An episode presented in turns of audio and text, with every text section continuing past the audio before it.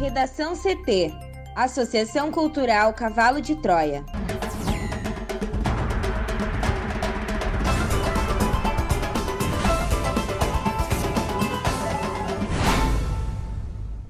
Agora, no Redação CT. Pacheco e Lira fecham acordo para votar reforma tributária no prazo de seis a oito meses. Chega a São Paulo avião com material para 8,6 milhões de doses de vacina. FAO aponta que índice de preços dos alimentos registra maior nível desde julho de 2014. Ministro ameaça subir preço mínimo do leilão do 5G se empresas de telefonia não fizerem rede privada para Bolsonaro.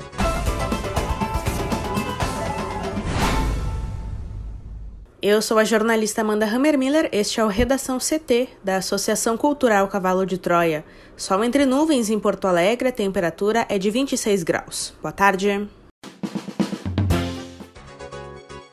Um ciclone extratropical que se formou sobre o território gaúcho nesta quarta-feira pode provocar pancadas fortes de chuva e vento intenso no estado hoje, além de eventual queda de granizo. As temperaturas diminuem em relação às registradas nos últimos dias. A máxima deve ser de 27 graus na capital. A previsão do tempo completa daqui a pouco. Batalhão Ambiental da Brigada Militar prende homem por porte de arma e caça ilegal em Montenegro. A repórter Juliana Preto tem mais informações. Policiais militares do 1 Batalhão Ambiental da Brigada Militar de Montenegro prenderam ontem, quarta-feira, um homem por posse ilegal de arma de fogo, receptação e caça ilegal, durante a investigação de informações sobre o furto de um motor para bombeamento de água de uma fazenda às margens do rio Caí. Abordado sobre o motor parcialmente submerso próximo à sua residência, que também fica às margens do Caí, o homem disse desconhecer a origem, mas depois mudou a versão e informou que outras pessoas o deixaram no local para ele retirar o motor do rio. Ao entrarem na casa do suspeito, os policiais do batalhão ambiental encontraram uma espingarda calibre 24 sem registro e estojos de munições. Além da posse ilegal da arma, o homem guardava em casa peles de diversos animais silvestres, grande quantidade de patas e dentes de bichos com sinais de caça recente, vários animais empalhados e duas corujas mortas que estavam congeladas em um freezer. Ele foi conduzido preso em flagrante até a Delegacia de Polícia de Pronto Atendimento de São Leopoldo e todo o material irregular encontrado em sua residência foi apreendido. Pacheco e Lira fecham acordo para votar reforma tributária no prazo de seis a oito meses. Thaís Uchoa. Os novos presidentes da Câmara, Arthur Lira, e do Senado, Rodrigo Pacheco, fecharam um acordo para votar a reforma tributária no Congresso em um prazo de seis a oito meses. Pela negociação, a comissão mista da proposta finaliza o relatório até o fim de fevereiro.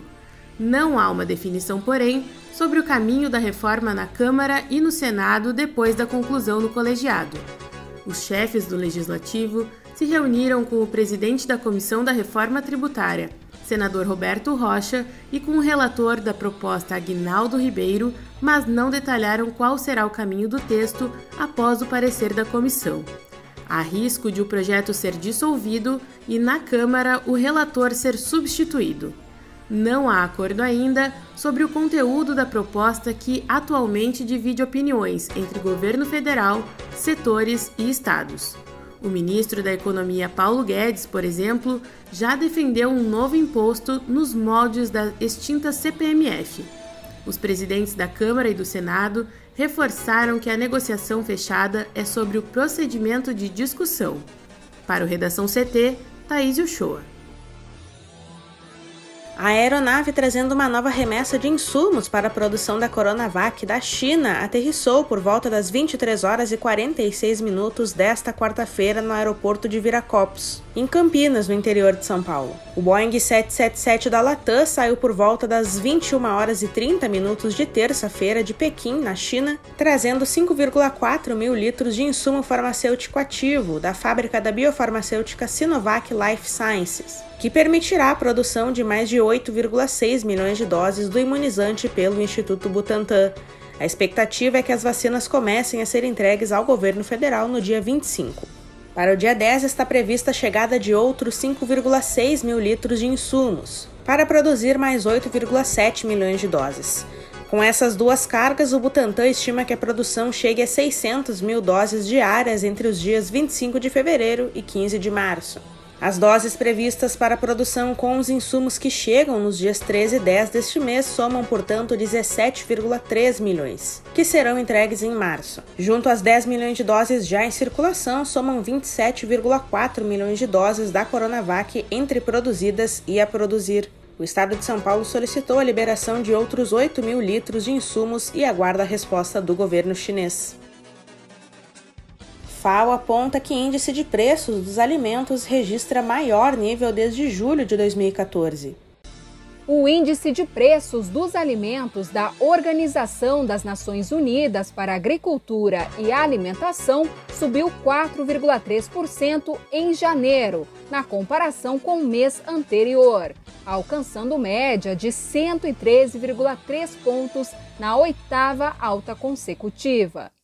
Desta vez, o índice também atingiu o maior nível desde julho de 2014. A alta dos preços foi liderada pelos cereais, açúcar e óleos vegetais, conforme relatou a Agência de Alimentos das Nações Unidas nesta quinta-feira. As preocupações com a segurança alimentar levaram a Argentina e a Rússia, grandes produtores e exportadores de grãos, a apertar os controles de vendas externas nos últimos meses. A Argentina, que enfrenta o clima seco, colocou um limite nas exportações de milho para garantir abastecimento doméstico, mas logo voltou atrás. A Rússia, de olho no aumento dos preços dos alimentos para os seus cidadãos, estabeleceu planos para aumentar os impostos sobre as exportações de grãos. Ambas as medidas, juntamente com a forte demanda chinesa por milho, aumentaram os preços dos cereais. Um subíndice de acompanhamento dos preços dos cereais subiu 7,1% em janeiro, refletindo o fornecimento global cada vez mais restrito, com produção e estoques mais baixos do que o esperado anteriormente nos Estados Unidos e compras substanciais pela China, conforme relatou a organização. As preocupações com a seca na América do Sul e uma suspensão temporária dos registros de exportação de milho na Argentina também ajudaram a empurrar os preços internacionais do milho para o seu nível mais alto desde meados de 2013. Também os preços do óleo vegetal aumentaram 5,8%, atingindo média de 138,8 pontos em janeiro, nível mais alto desde 2012 já que a produção de óleo de palma na Indonésia e na Malásia foi mais fraca do que o esperado em virtude do excesso de chuvas, enquanto as greves na Argentina reduziram o fornecimento global de óleo de soja. Também os preços do açúcar subiram 8,1%, graças à forte demanda ao aumento do preço do petróleo e à desvalorização do real. Laticínios e carnes registraram ganhos mais discretos. O índice de preços de carne da organização subiu 1%, com média de 96,0 pontos em janeiro, em comparação com dezembro de 2020, enquanto o índice de preços de laticínios teve média de 111,0 pontos em janeiro, que é um aumento de 1,6% ante o mês anterior. Entre as carnes, os preços para aves subiram mais, especialmente para as origens brasileiras, sustentadas pela forte demanda global de importação, enquanto surtos de gripe aviária restringiram as exportações de aves de vários países europeus. Conforme a Agência de Alimentos das Nações Unidas, apesar das altas compras da China no período que antecedeu as comemorações do Ano Novo do país, as cotações dos preços das carnes bovina e suína aumentaram apenas ligeiramente, uma vez que a oferta global permaneceu adequada para atender a demanda. Para o Redação CT, Juliana Preto.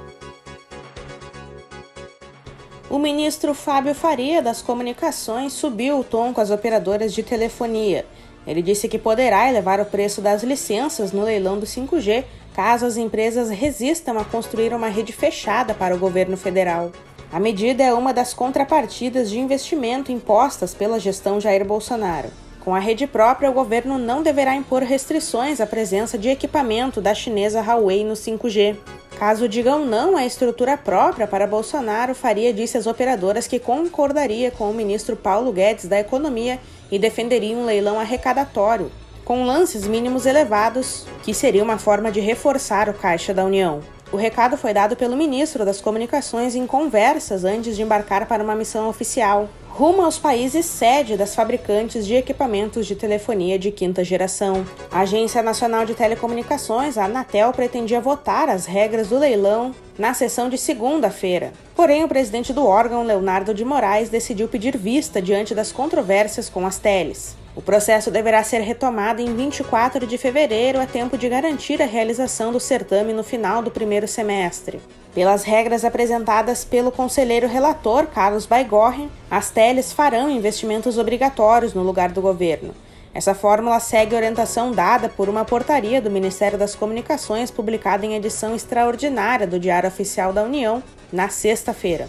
Em troca desses investimentos, a União abrirá a mão de receber tanto dinheiro em lances no leilão pelas licenças de exploração das faixas de frequência 5G.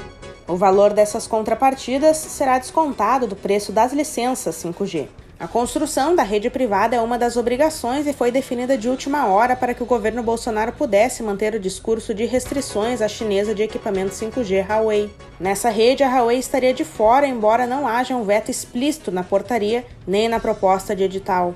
O edital propõe a criação de uma empresa independente que conduzirá a execução dessas contrapartidas. A nova companhia será abastecida com recursos das teles vencedoras do leilão. Cerca de 1,6 bilhão de reais serão necessários para a distribuição de aparelhos que permitirão a captação de sinais de satélites, que passarão a operar em outra faixa de frequência.